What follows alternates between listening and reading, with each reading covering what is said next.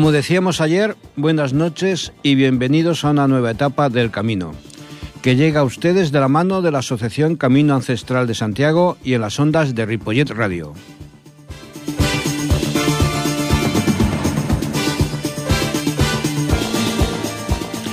Os habla Santiago Guerrero y a los mandos técnicos, como siempre, el señor Puy. Comenzamos.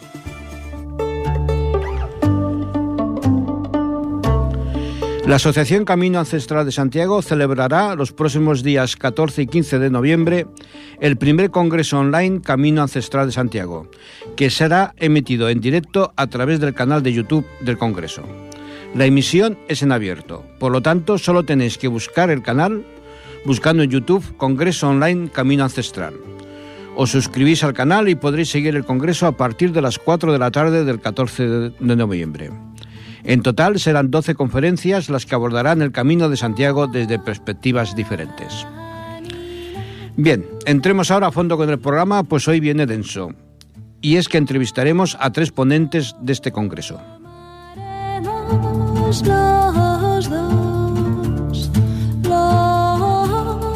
Buenas tardes, don Pedro. Buenas tardes. ¿Qué tal? ¿Cómo estamos? Bien, bien. ¿Bien? Sí. ¿Todo, todo en marcha? Todo en marcha. Ya es mucho decir tal como está tal como están las cosas, ¿no? Sí, bueno, la verdad es que la cosa, y más aquí en Navarra, está un poco... Sí, la verdad es que sí, también estáis ahí en una situación un poco complicada. Pero bueno, esperemos que pronto estemos mejor. Sí, no, claro, que además tenemos que ser optimistas, porque si no... Sí, si no, mal vamos. No nos levantaríamos por la mañana. Bueno, pues vamos a entrar en un faena, Pedro. Eh, Generalmente a todos los que entrevistamos, eh, que en, los últimos programas eran eh, gente que iba a participar en el, en el Congreso, el que iba a ser entonces eh, mm, personal, o sea, en presencia. Pero bueno, dadas las circunstancias, hemos tenido que cambiar por el Congreso online y esta noche pues quería aprovechar para, para entrevistaros también a, a tres de los ponentes de este Congreso y tú eres uno de ellos. Así que vamos por faena. ¿Qué supone el Camino de Santiago para ti, Pedro? A mi modo de entender, el Camino de Santiago es una experiencia diferente. Digamos que el realizarlo supone una búsqueda del yo espiritual. Sí. En definitiva, considero que es conocerse a uno mismo mucho mejor. Mm. Creo que es el lugar idóneo para reflexionar acerca de quién eres y qué quieres en esta existencia. A menudo nuestra vida se ve condicionada por quienes forman parte de ella y por las comodidades que disfrutamos. Y esta perspectiva en ocasiones puede ser errónea. Mm. El recorrer el camino en este aspecto te ayuda, te lleva a convivir de forma distinta a la que estás acostumbrado y eso siempre te aporta un aprendizaje. O sea, en cierta manera sería un romper un poco con nuestra rutina y enfrentarnos con un desafío, porque realmente el camino es un desafío en sí. Exacto, es un reto. Podríamos decir que haciendo el camino, además, siempre aprendes algo nuevo y que te puede dotar de herramientas que luego, pues, te pueden servir para afrontar tu día a día. Me supongo que, lógicamente, lo habrás hecho el camino en su totalidad.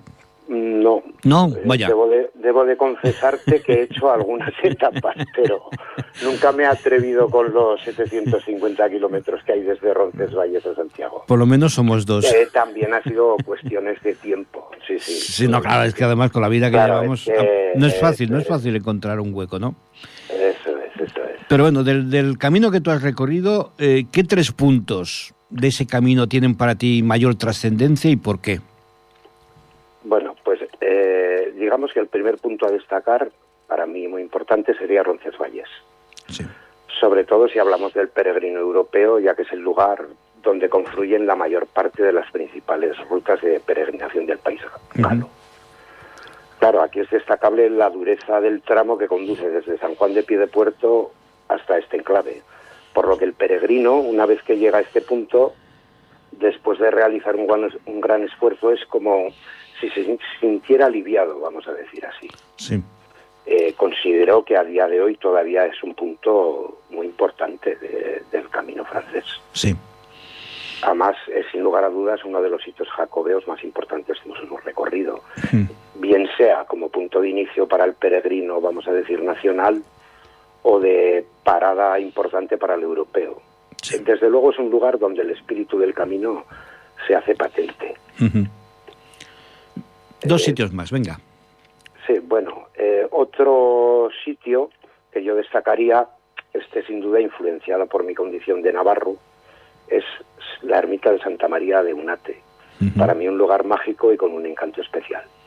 Es uno de los templos románicos más hermosos y sugerentes de todo el Camino de Santiago.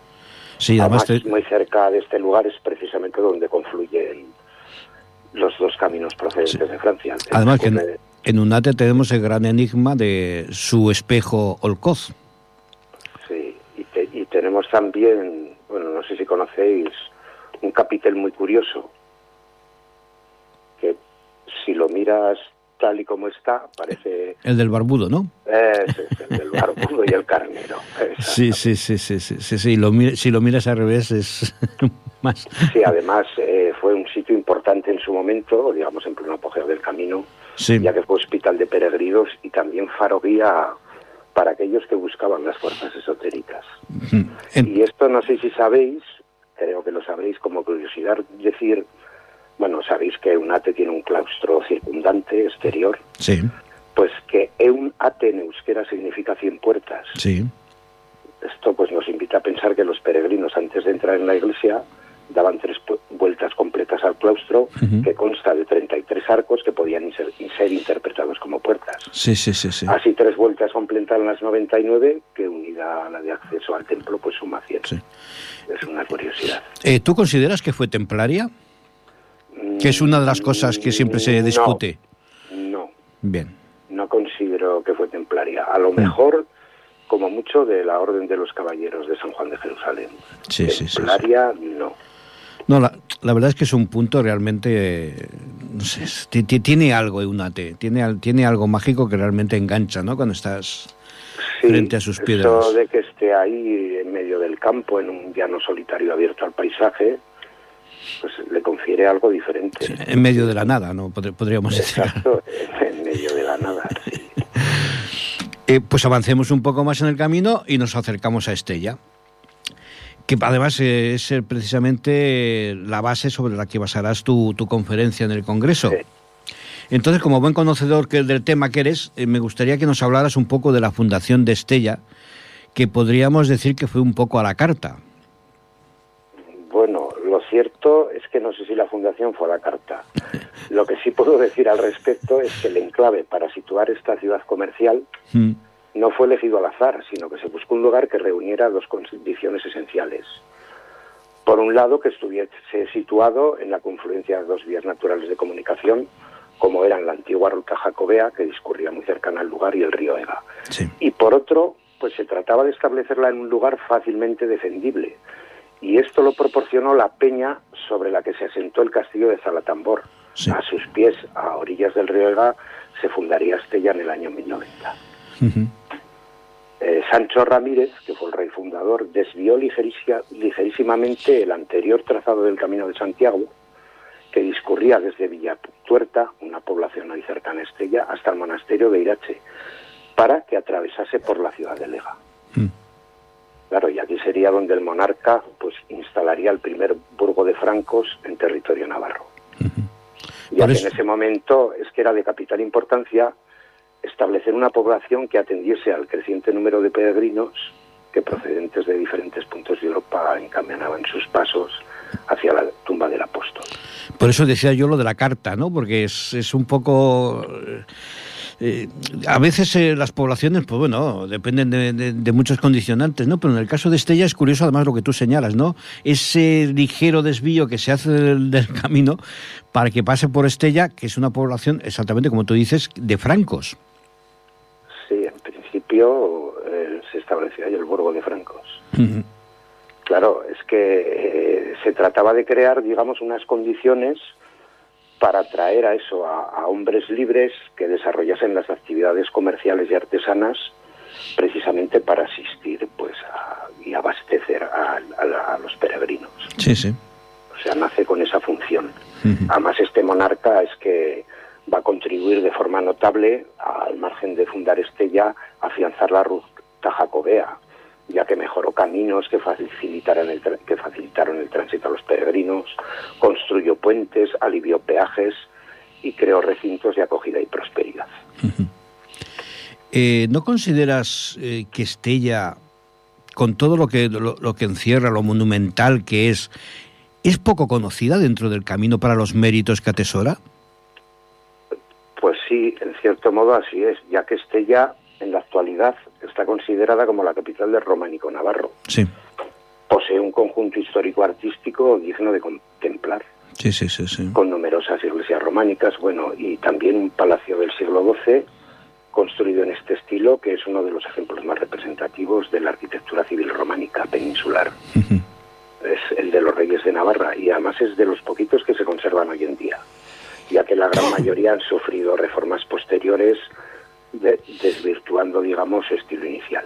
Sin embargo, este palacio aún conserva esa fachada principal prácticamente tal y como fue concebida.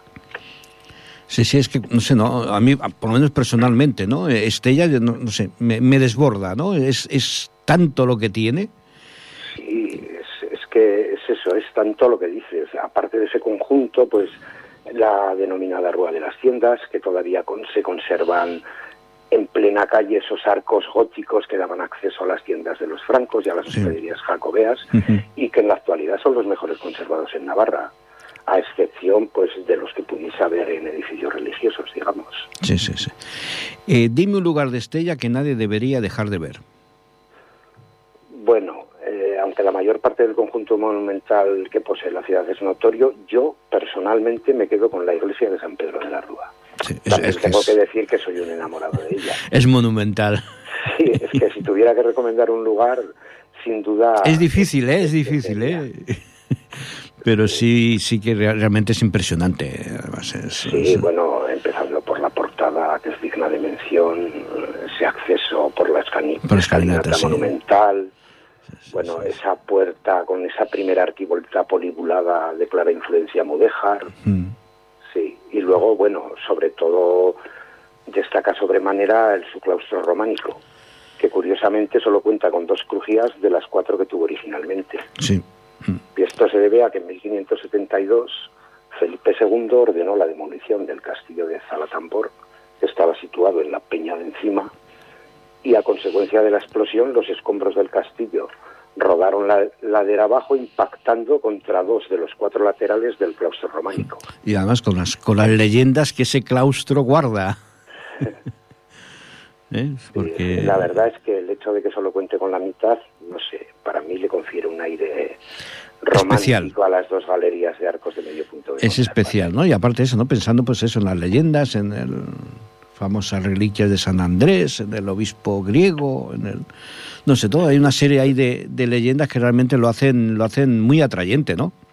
Sí, la verdad es que es un lugar mágico. Mm. Sí, ah. digno, de, digno de visitar y eso, si los que estéis oyendo, pues, eh, y que no lo conozcáis, eh, desde luego es mágico, vamos a decir. Sí, sí, no, es una de las pretensiones de la asociación precisamente es, organizar viajes a Estella porque creemos que realmente, para mí es el centro del camino, o sea, que con Compostela lógicamente por un lado, y hay, hay, muchos sitios ¿no? del camino que realmente, como tú decías, Roncesvalles. Pero Estella, no sé, Estella tiene algo, empezando además eh, comentando lo de los crismones, ¿no? Que es otra de las cosas que te queda sorprendido, ¿no? Cuando conoces que Estella es la, ciudad del mundo con más crismones.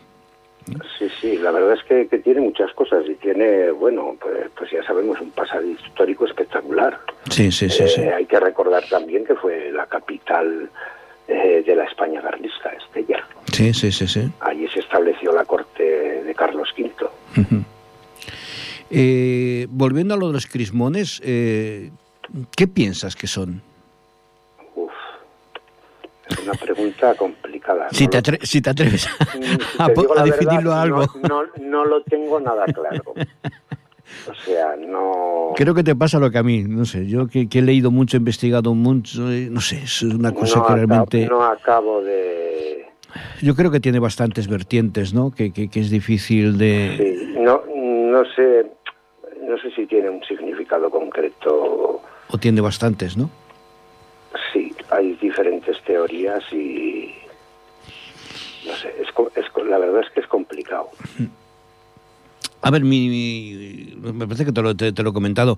Mi intención es precisamente eh, aprovechar esto de los de los quismones. Además, en, en Estella eran nueve, que nos hablan también de las casillas de, de la OCA, del enigmático y misterioso juego de la OCA.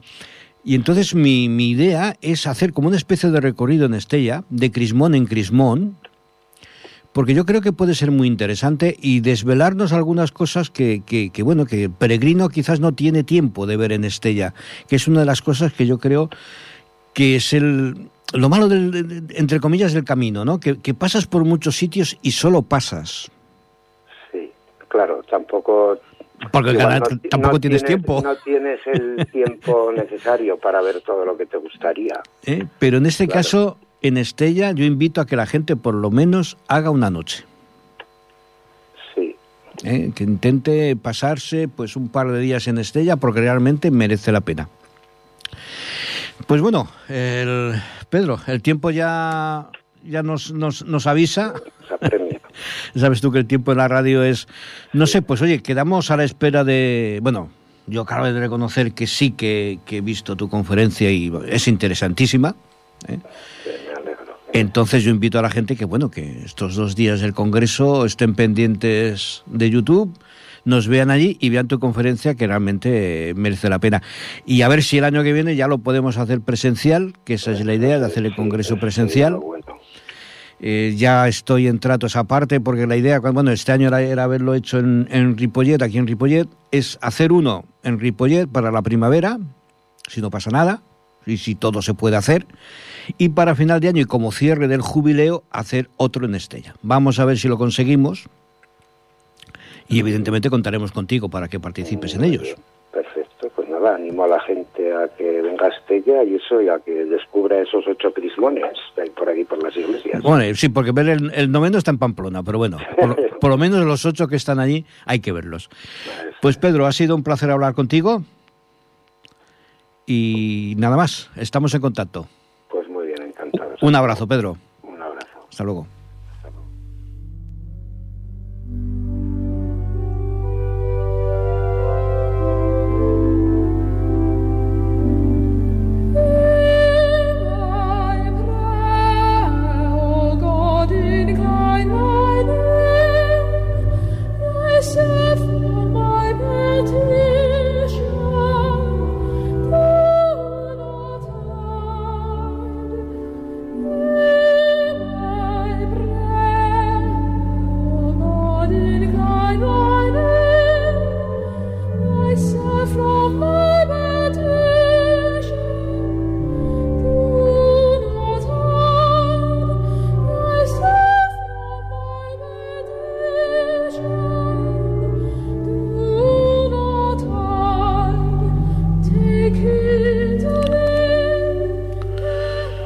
Frank Contreras, buenas tardes. Hola, buenas tardes, ¿cómo estáis? Pues por aquí estamos aguantando, aguantando el chaparrón con la que está cayendo, ¿no? Bueno, bueno, Frank Contreras es un verdadero caminante. Eso es lo que se podría decir de ti, en el sentido más literal de la palabra, evidentemente, ¿no? Bueno, soy un curioso, un viajero y un peregrino. Mm. Sí, camino por la vida. Y, soy un privilegiado porque desde hace tres décadas he podido caminar no solamente por toda España, sino por, por todo el mundo buscando eso que nos une y que nos gusta. Historia, leyendas. La magia. Misterio. Eso que llamamos misterio. bueno, desde sucesos que a día de hoy siguen sin explicación, que rompen la lógica, entrevistando a personas que ponen en jaque todo lo que signifique oficial, buscando en archivos y bibliotecas documentación, bueno, haciendo el reporterismo que mm, un día me enamoró y afortunadamente, y a pesar de las zancadillas, con mucho esfuerzo y tesón y constancia, pues sigo siendo a día de hoy un privilegiado, Santiago. Muy bien. Eh, como diría Jack el Destripador, vamos por partes. Vale. En estos momentos, ¿estás en pleno camino? ¿Estás preparando el camino o estás descansando del camino? No, No, estoy, estoy preparando. Por eso te decía, pues que estás... como bien sabes, sí. Eh, llevo desde junio sin parar, viajando por lo que yo llamo la España mágica, Hmm. haciendo mis secciones radiofónicas en el programa Más de Uno, con Carlos Alsina y Begoña Gómez de la Fuente en Onda Cero, de entre semana, los fines de semana en, en el programa Las piernas no son del cuerpo, con Juan Luis Cano y Curra Vidal en Melodía FM, y los domingos en, en formato podcast en Dex, Días Extraños, con Santiago Camacho. Y llevo desde junio sin parar con mi mochila, mi cuaderno de campo, mi grabadora, recorriendo toda la geografía, contando historias desconocidas, legendarias, sucesos insólitos. Desde hace 20 días eh, he hecho base, vamos a llamarlo así, en, en Grañón, en la Casa Mm. de las Sonrisas, en el albergue de la Casa de las Sonrisas, Sí. con mis hermanitos y amigos Ernesto y Necane. Y ahora en 48 horas, en tierras riojanas, me voy para San Pie de Port Hmm. para emprender el camino por el ramal Navarro. ¿Hasta dónde? En San Pie de. Pues mira, de momento yo creo que vamos a ver, porque depende un poco de, de las secciones radiofónicas. Hmm. Mi intención es hacer todo el camino, pero creo que no va a poder ser. Sí. No me quiero adelantar, mm, básicamente por, por- porque tengo que estar en noviembre en un congreso internacional que va a haber dedicado al Santo Grial Sí. en Valencia. Entonces, Mm. en principio arranco el domingo en San Port, Hmm. subo hasta el puerto de Bañeta, a 2.000 metros, Sí. llego a Roncesvalles, sigo por Zubiri, Pamplona, Puente la Reina, bueno, Nate, Góbanos, Sí. Puente la Reina, Torres del Río, Viana, Logroño, Navarrete y llegaré aquí a, a Grañón, a mi casa, a la casa de las, Sonri- a las sonrisas, al albergue y seguramente aquí tenga que parar para ir a para ir a Valencia. Pero bueno, no no me preocupa. En principio arranco con mi mochila y, Y hasta donde llegues, ¿no? Y a caminar, sí. Sí, hay sí. un montón de historias por descubrir, tengo un montón de entrevistas que hacer y hay un montón de, de lugares que compartir, de, de historias y de historia que compartir con, con la gente en la radio y en las redes sociales. Ya sabes que hago el particular diario de un reportero y el diario de un peregrino desde hace 15 años que hice mi primer camino en, en Twitter, en Facebook y en, y en Instagram. No sé, tú, a, a ti actividad no te falla, no te falta, no, eso, Bueno, mientras tenga fuerza y salud, eso está claro para ti. adelante. Eh, Fran, ¿qué es el camino para ti? Uf. el camino es el camino lo es todo para mí el camino es, es mi vida y es parte de mi vida yo lo digo siempre cuando doy una conferencia o una entrevista como esta contigo Santi yo hice el camino hace 15 años Sí. Era reportero del desaparecido programa Milenio 3 en la cadena SET Mm. en octubre del 2004 decidí, bueno, era el reportero de Charachero, siempre en casas encantadas, haciendo investigaciones, buscando fantasmas, poltergeist, Mm. o buscando objetos volantes no identificados, o reliquias, o sucesos más marcados por el concepto de misterio. Y en octubre del 2004 me planteé hacer el camino y hacer el diario de un peregrino en la cadena SER, en Milenio 3 Sí. Aquel camino que era un camino para recuperar historias mm, de misterio, bueno, se convirtió en la experiencia de mi vida y, y a mí desde entonces me ha hecho mejor persona, me ha transformado, eh, soy un privilegiado. El camino en, en aquel 2004, desde entonces, eh, ya son 10 caminos los que llevo a mis espaldas, No está mal. se ha convertido en un maestro, ya no soy solamente peregrino, sino que soy hospitalero. ¿Y qué es el camino? Todo. Para mí, todo. A mí me ha hecho mejor persona, me ha hecho evolucionar, me ha hecho ser consciente de cosas en las que antes no reparaba, me ha educado y reeducado, em, me ha enseñado diferentes perspectivas de cómo caminar por la vida y de la vida. Y me ha brindado experiencias que, que, que me han enriquecido culturalmente, espiritualmente, mágicamente, intelectualmente. El camino es mucho más que una senda religiosa una ruta de trekking. El camino es una experiencia vital. El camino está hecho para, para sentir, para vivir, em, para experimentar. Y mira, son 10 caminos. Ahora vuelvo a emprender otro. Sí, no sí. sé si lo terminaré o no. Me es indiferente porque el año que viene ya te digo que, que habrá uno de largo recorrido y además mm, fuerte. Mm. Bueno, es, el camino lo es todo. lo ha sido todo y me, me ha hecho ser lo que soy ahora. No sé si será bueno o malo, pero desde luego me ha hecho mejor persona, que es lo más importante. Como desde la asociación estamos reivindicando esa parte del camino que queda un poco olvidada, Sí, y es el, digamos, el, el pedazo central. de Calis Llanus que va desde Estella hasta Monasterio de San Pedro de Rodas en, en Gerona. sí. Cuando organicemos algo, oye, tienes que venir, ¿eh?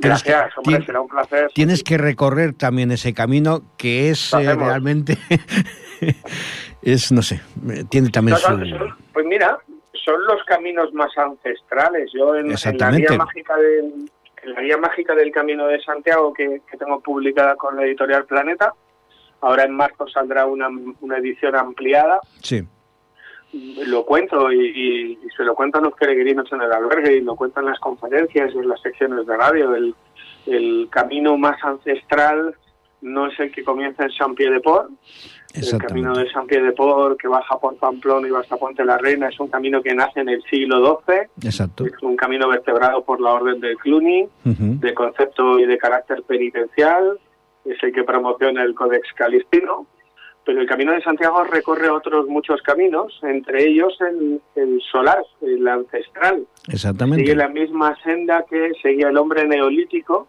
Sí, um, nómada que viajaba allí donde moría el sol y donde volvía a renacer, siempre en busca de alimento, de, de pareja, de conocimiento, de cobijo. Es un camino que por el día lo marcaba el sol, siempre al oeste, por la noche lo marcaban las estrellas, la vía, la vía láctea. ¿Y cuáles son esos caminos ancestrales? El originario, pues el catalán y el aragonés.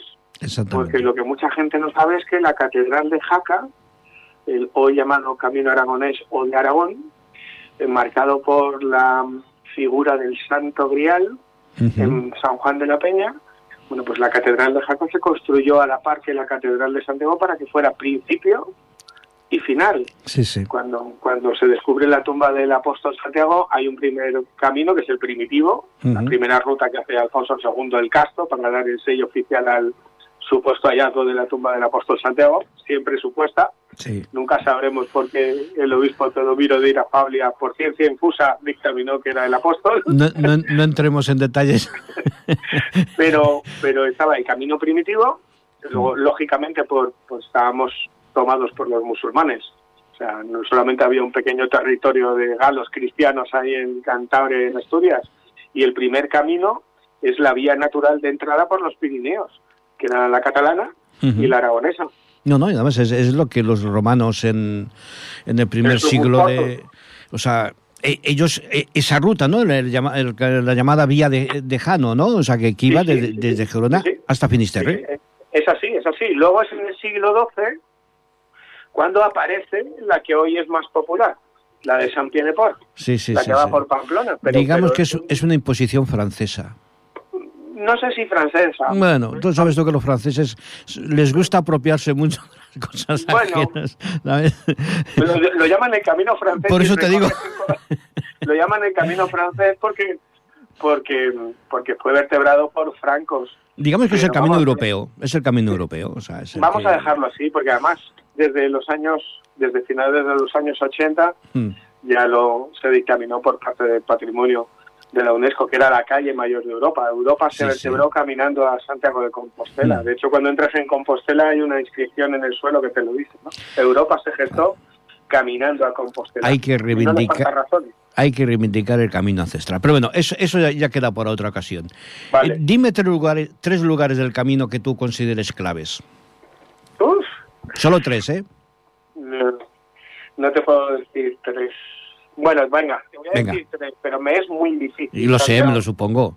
porque mm, es que cada sitio, cada pueblo en el que he parado, cada templo que he visitado, mm, es que tiene algo diferente, tiene algo especial. Solamente hay que relajar tu mente, pararte, observar, respirar y mirar con los ojos de lo mágico.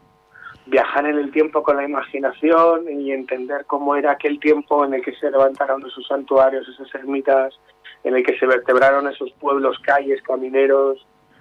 Pero te voy a decir tres. Venga, va, va. Eh, el mejor es el último. Mm. Mira, eh, San Juan de Ortega, Montes de Oca, la iglesia de, de que fue un discípulo de Santo Domingo de la Calzada, uno de los vertebradores constructores del camino, Sí. donde las fechas del equinoccio se produce el fenómeno de la luz equinoccial, el milagro de la luz. Allí me he podido quedar a dormir en ese templo, allí descubrí a un tipo fascinante que era el padre José, que te hacía sopas de ajo en su cocina, con, con, con azulejos, todo alicatada, donde había una frase maravillosa que decía, hasta en los pucheros se puede encontrar a Dios, de Santa Teresa de Jesús. Sí. Y ahí hace una década nos juntábamos los peregrinos en torno a una olla con sopas de ajo y una bombona de butano y era maravilloso. Ujú. Mientras la señora del albergue gruñía porque no dejábamos donativo y no nos, no nos daba la calefacción, nos teníamos que duchar con agua fría. El siguiente sería para mí el, el- el sitio más maravilloso que hay, donde empieza el camino de verdad. El Fin- Finisterre, Sí. Fisterra, Sí. donde estaba el Arasolis de los romanos, donde los celtas antes de, de volver a Inglaterra y a Irlanda quemaban sus ropas para dejarlo malo, ritual cristianizado, marcado por, por, por la orden de los templarios, por la iglesia con el Cristo de la barba dorada, ese Cristo articulado y un sagrario fascinante y, unos capiteles que hay en la pequeña iglesia de los danzantes, de los adoradores del sol, más pagano, Mm. y sin lugar a dudas el, el más importante o el que me marcó y el que cambió mi perspectiva del camino, de mi forma de vivir y de caminar por la vida y, y mi trabajo profesional, porque amplié, amplié todos los conocimientos y los campos a la hora de divulgar y hacer reporterismo, hacer periodismo, Santa María de Unate, Ah, donde bien. En aquel primer camino, bueno, pues ocurrió lo imposible cuando, cuando llegaba allí a las 8 de la tarde con dos peregrinas más. Antes había un albergue que siempre per- permanecía abierto, ahora ya no. Sí. Aquel día estaba cerrado, estaba lloviendo, yo llevaba una tendinitis galopante en la pierna derecha, decidí empujar la puerta del santuario para ver si estaba abierto y mágicas casualidades pues pude pasar una noche Sí. como un peregrino medieval en Santa María de Unate, templo octogonal, antiguo cementerio de Concheiros, relacionado con la tumba de una reina desconocida, bueno, marcado por conoci- conocimientos astronómicos en, en, en su puerta, que tiene una gemela que está en Olcoz, y ahí mm, viví una noche que cambió mi perspectiva del camino y de caminar por, por la vida y de divulgar y hacer reporterismo. Sí, sí, sí. Eh, no, además, eh, aquí coincides con el con, la- eh, con- Pedro que hemos entrevistado primero, que también ha señalado a Eunate como punto del, del camino que para él también es importante, ¿no? Habría, habría muchos, habría Sí, muchos. Yo claro. te cuento esos tres porque a nivel, cada, ¿sabes qué pasa? Que esto tú lo sabes bien, ¿no? Cada uno va a vivir su camino Exactamente. y, y va a ver su camino. Es personal e intransferible. Yo me quedaría con un montón de lugares más. Pues te diría Grañón, donde estoy ahora mismo como hospitalero, en la Casa de las Sonrisas, en su iglesia de San- en su albergue parroquial, San Juan Bautista. Ya que has diría- señalado, Fran, ya que has señalado, que no se me olvide, lo de la esta reina misteriosa, Ah, enterrada, sí. eh, en algún sitio he leído que podía ser la reina de Saba. No, no sé si llegaré, no sé si podemos llegar a tanto. ¿Llegas a tanto o no llegas? No, no, me interesa tu opinión, ¿no? Porque No, no, no llego a tanto. Mira, me quedo, podría ser, ¿eh? yo no sé, no sé quién para decirte que sí o que no, y tampoco he indagado. Sé que hay una, una dama, una reina allí enterrada, sí, y que hay diferentes hipótesis. Pero fíjate, en Eunate, lo más sorprendente es lo más evidente. Como dirían aquellos en, en el románico, solamente lo ven ojos bajo lo mágico o iniciados. Sí. En el pórtico de entrada Mm. encontramos dos Baphomet templarios sí, y todo una representación de constelaciones estelares. sí, Las últimas teorías es que no son Baphomet templarios, esos rostros barbudos, sino Mm. que son dos representaciones de la constelación de Aries. Mm. Lo más sorprendente, y eso es desconocido por casi todo el mundo, sobre todo por los peregrinos que pasan de largo, es que tiene un, un pórtico gemelo sí, que, claro. se, que se llevó a, a- a la villa que hay antes de llegar a Unate, a Olcos, sí. y que es un pórtico espejo. Te Mm. encuentras los mismos elementos tallados de forma inversa.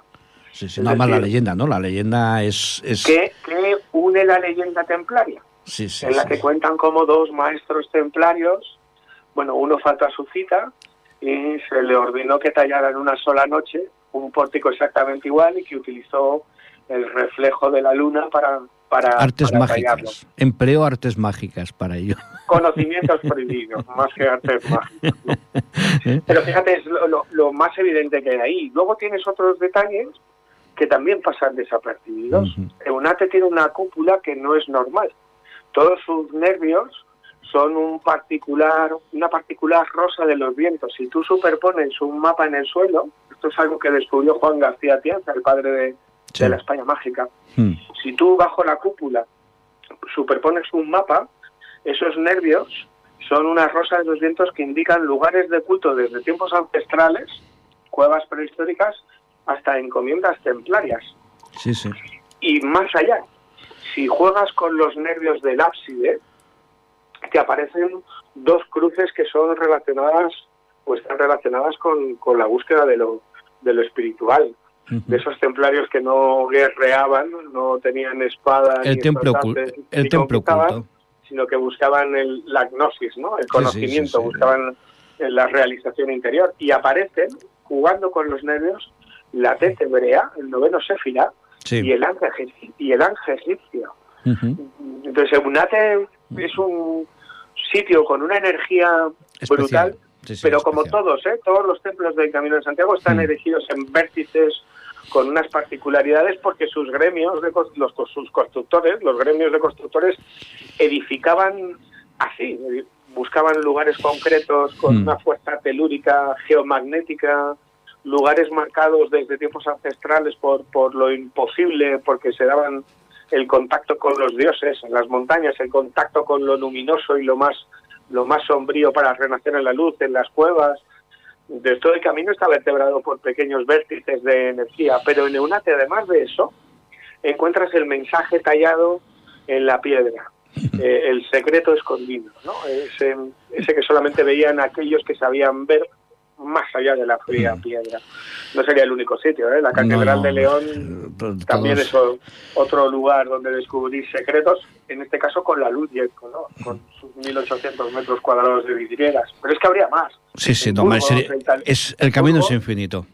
En Burgos tienes la estrella de Salomón en su rosetón, la huella de los gremios criptojudíos que pusieron ese talismán y todo el mundo entra en la Catedral de Burgos, en la Notre-Dame española, y baja la cabeza y hace una, una veneración ante el talismán.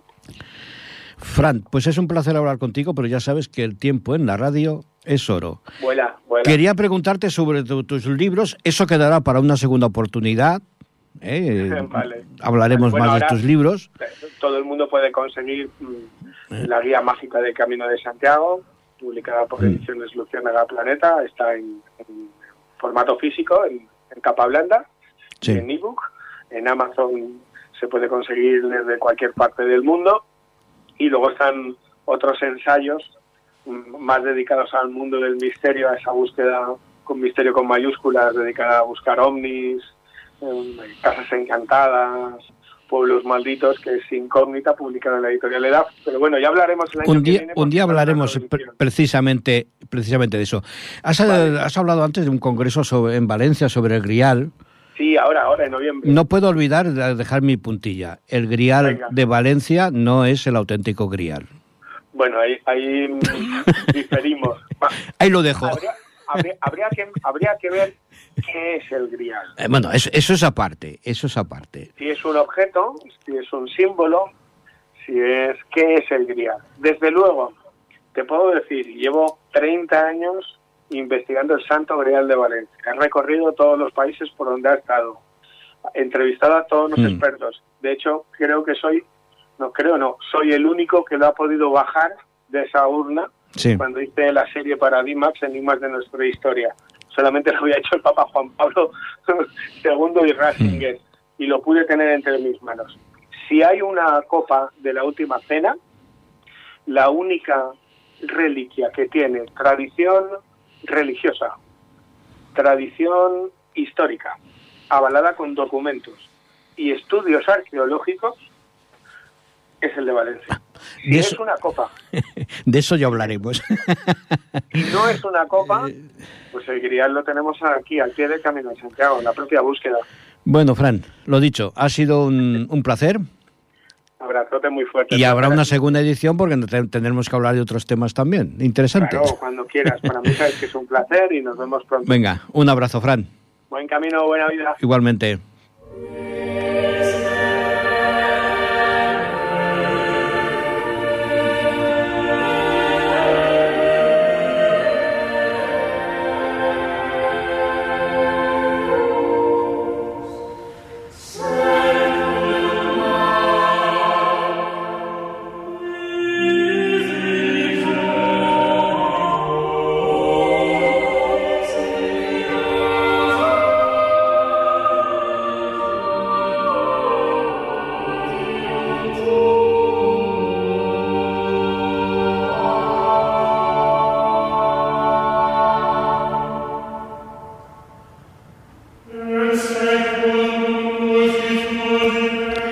Pues bien, pues el programa de hoy lo vamos a terminar entrevistando a otro de los ponentes que estarán en este congreso online, que os vuelvo a invitar, que no podéis faltar en él.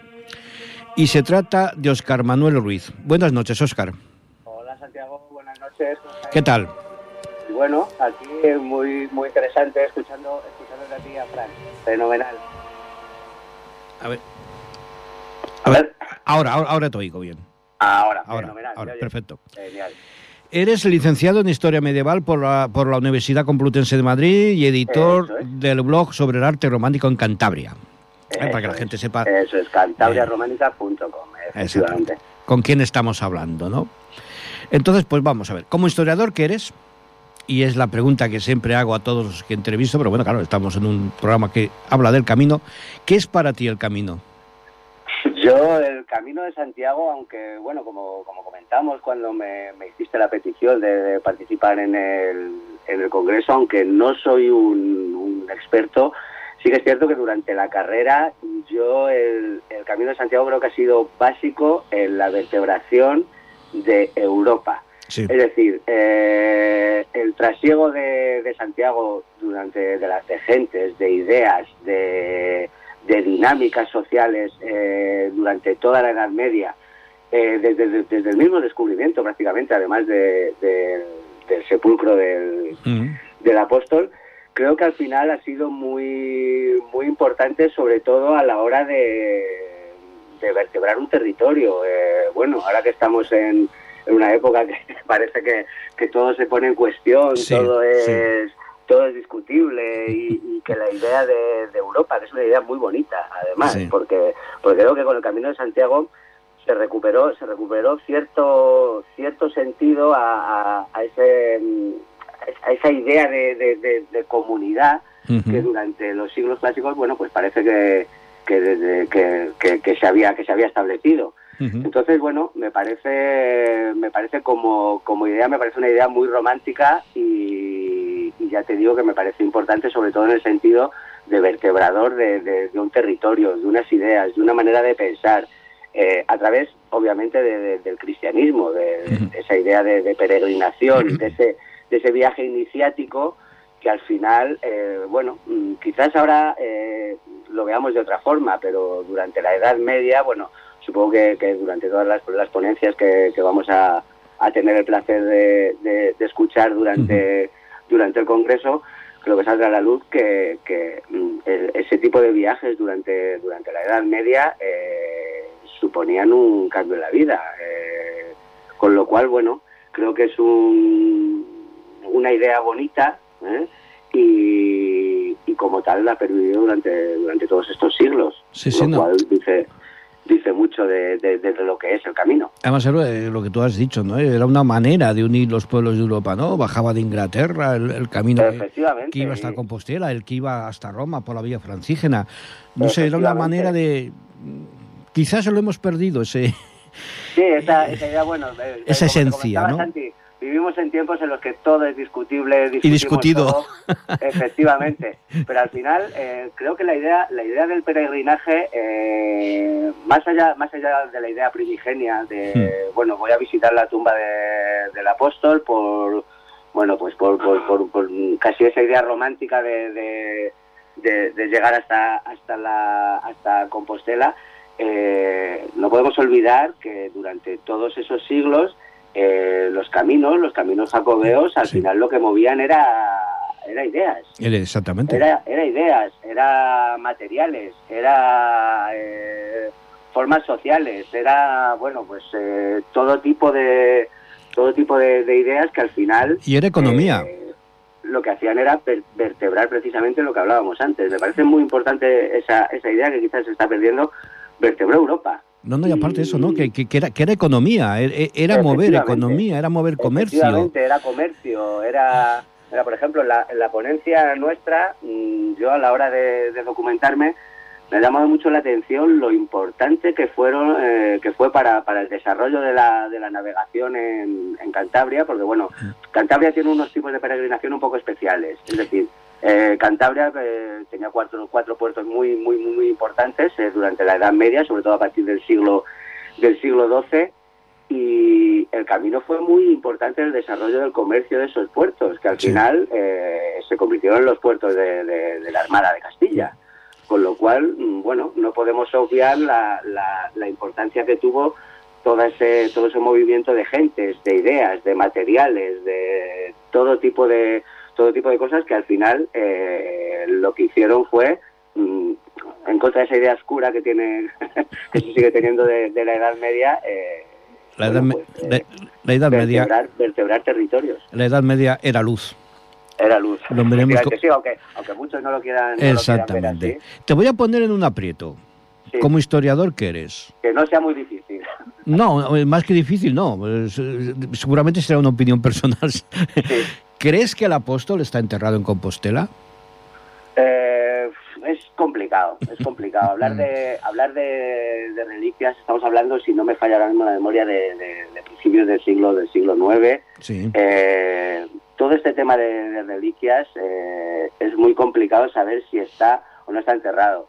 Yo me quedo con la idea de que me da, me da un poco igual si, está o no está. Porque al final lo que, lo que conlleva ese, ese tema romántico del que hablábamos antes, no creo que a ningún peregrino eh, le importe mucho a día de hoy. Eh, quizás en la Edad Media, tiempos de los que, de los que hablaremos, sí tenían esa convicción. Creo que a día de hoy esa convicción se ha perdido. Lo que importa es el camino, Santiago. Lo que importa es la vivencia, las emociones. Eh, bueno, lo estabais hablando, lo estabais hablando hace, hace un momento. Mm, son un tipo, un tipo de experiencias eh, que al final, eh, bueno, mm, obviamente todos tenemos esa, esa idea romántica de que, de que sí que está enterrado, esa devoción, pero al final creo que lo menos importante a día, por lo menos a día de hoy, es eso, con el tema de reliquias hablaremos también un poco en mi, en mi ponencia, porque Cantabria también es un poco peculiar en cuanto a reliquias. Eh, en los caminos jacobeos eh, por territorio de Cantabria vais a ver que tenemos tres reliquias muy importantes. Eh, y a mí me gusta, me gusta la, idea de pensar que todos esos caminos por Cantabria hacia, hacia Santiago, todos esos peregrinos quizás se desviaban hacia Santo Toribio, porque estaban haciendo un camino y a lo mejor querían también eh, peregrinar y ver el Dignum Crucis, las reliquias de Santa Juliana, eh, San Emeterio y San Celedonio en Santander. Es decir, en la Edad Media llegar a la mentalidad medieval de por qué, de por qué se hacían esas peregrinaciones, eh, si realmente estaban allí enterrados o no. Las reliquias de San Emeterio y San Celedonio bueno, hay, hay miles de reliquias de, de Celedonio en un montón, en un montón de lugares. Es el problema de las reliquias. Claro, preguntarnos, preguntarnos Santiago si creemos que están allí o no están allí. Yo huyo, huyo mucho de esa, de esa pregunta, porque realmente a mí, como peregrino, mm, si te digo la verdad, a día de hoy me importa poco. Pues yo personalmente creo que sí que están. Eh, hombre, yo por, por, por, creer creo que están. Eh, yo sinceramente creo que están. Hablaremos, hablaremos también, no recuerdo exactamente ahora la fecha, lo tenía por aquí apuntado, pero bueno, lo hablaremos. Eh, en Cantabria hablaremos también de Beato de Liébana, muy importante, muy importante mm. también en la vertebración casi casi política de Europa, diría yo. Y no sé si fue 30 años antes de que se descubriesen, de que se descubriesen las reliquias, mm. eh, Beato de Liébana eh, hacía, hacía un himno a, a Santiago. Sí, sí, Es sí. decir, eh, que estuvieran allí las reliquias o, o no estuvieran, parece que había una predestinación a que, A que estuvieran. Eh, yo quiero pensar que sí. Quiero pensar que sí. Eh, confi- lo que pasa es que ya te digo, a día de hoy es complicado. Complicado. una cosa, Oscar. Sí. ¿Has recorrido el camino? Eh, he recorrido el lebaniego. Eh, he recorrido trozos, trozos, Mm. trozos del camino del norte, ¿vale? Pero no he hecho, ¿eh? y, es, y es una deuda que después de después de, de estas jornadas creo que, que tengo que solventar. La tendrás que Eh, saldar, ¿eh? eh, la tengo que saldar. ¿Sabes lo que pasa? Que vivimos vivimos tiempos en los que no tenemos un minuto casi para Sí, sí, nosotros no, no, eso es difícil. para nosotros. Y, y bueno, como yo, yo, yo- ya te dije, por ejemplo, el tema de mi blog, yo soy una, una persona que lleva un blog totalmente amateur, no tenemos ayuda de, De ningún ni de tipo. ninguna institución. ¿Por qué ni de- será?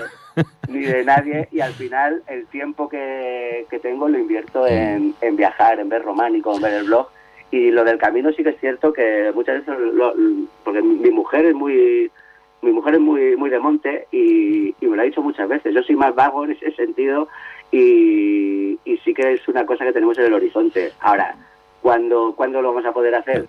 Eso A ver no- si para el año que viene, si hemos despejado un poco esto, estas, estos nubarrones que tenemos con la o- pandemia. ojalá ojalá ¿eh? Pues la idea de la asociación es organizar, además, para presentar un poco, no iba a decir oficialmente, pero bueno, presentar un poco ese camino ancestral que está bastante desconocido, Ajá. que aquí en su momento se intentó, pero por razones políticas eh, que no entran al caso, porque no es nuestro cometido hablar de estos temas, Sí, bueno, eh, sí. se, se dejó ahí olvidado, ¿no? Porque bueno, hubo el cambio político, los que entraron pues les parecía que hablar del camino de Santiago en Cataluña, pues a lo mejor podía ser un poco, en fin. Pero, ¿sabes? mira, eso, eso es una, eso es una de las cosas precisamente que, que, que me parece, me parece mágica de, de este tipo de, de- de cosas, del camino de Santiago en general.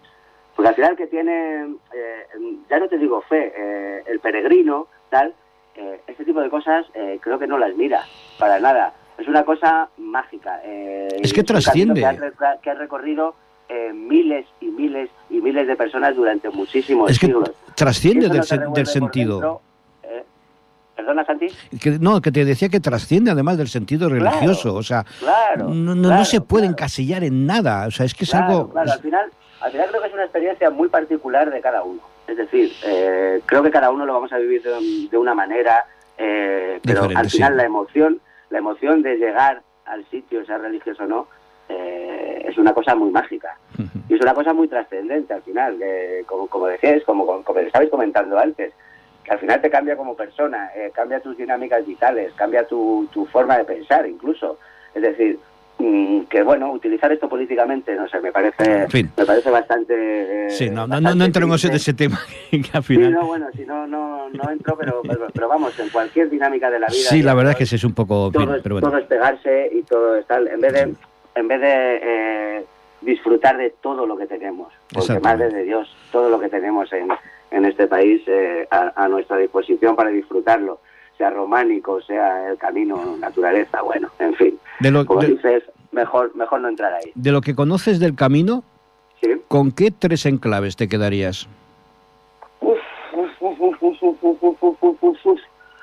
por, yo por lo que me gusta, voy a tirar un poco para, mi tierra. Bueno, claro, normal. Diré, diré, diré, Fromista, en primer lugar. Hombre, hombre, hombre. Es un sitio... Tremendo.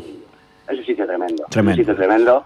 Eh, bueno, hay mucha polémica, sobre todo en, en ciertos círculos de, de, de, mm, foros de, de arte románico y tal. Bueno, hay muchísima gente que está, está un poco en contra de la restauración que se hizo. Bueno, tal, eso es otro tema.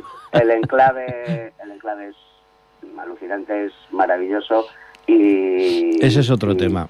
y me parece me parece una joya me parece sinceramente sinceramente Mm. una, una joya Mm. en segundo lugar obviamente te diría mm, el propio Santiago vale porque simplemente eh, llegar allí y, y- y verlo te crea una emoción extraña una emoción muy fuerte y muy curiosa sobre todo cuando entras cuando cuando cuando accedes eh, el pórtico de la gloria por ejemplo ahora ahora restaurado además que es una cosa que tengo pendiente que todavía no lo he no lo he visto. Oscar. No lo, he, no lo he visto a pleno color y me parece increíble. Oscar. Sí. Una cosita que me dice el técnico que ya el tiempo se nos ha acabado. Sí, bueno, por, por acabar, te diría eh, el tercer enclave, eh, tiro para nuestra tierra y te diría Santo Toribio del Diego. Perfecto. Mm, con lo cual, bueno, hablaremos un poquito más cuando... En otra ocasión hablaremos más, más con más extensión del tema, Oscar. Pues oye, ha sido un placer. Un placer también y bueno, eh, nos vemos, en, vemos en el Congreso. Santiago, mil gracias. Un abrazo a ti. Un Hasta abrazo luego. muy fuerte a todos. Hasta Gracias. luego. Hasta luego.